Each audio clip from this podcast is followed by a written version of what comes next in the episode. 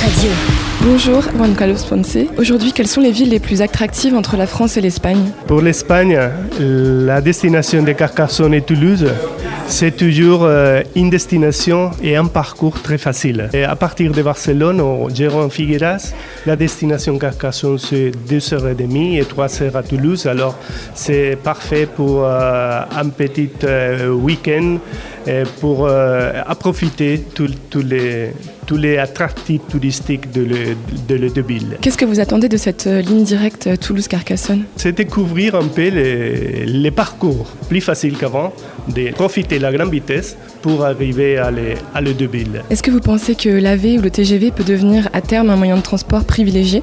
Oui, l'opportunité d'un parcours très court et surtout de profiter les voyages eh, avec les paysages, avec euh, le Wi-Fi à bord des trains.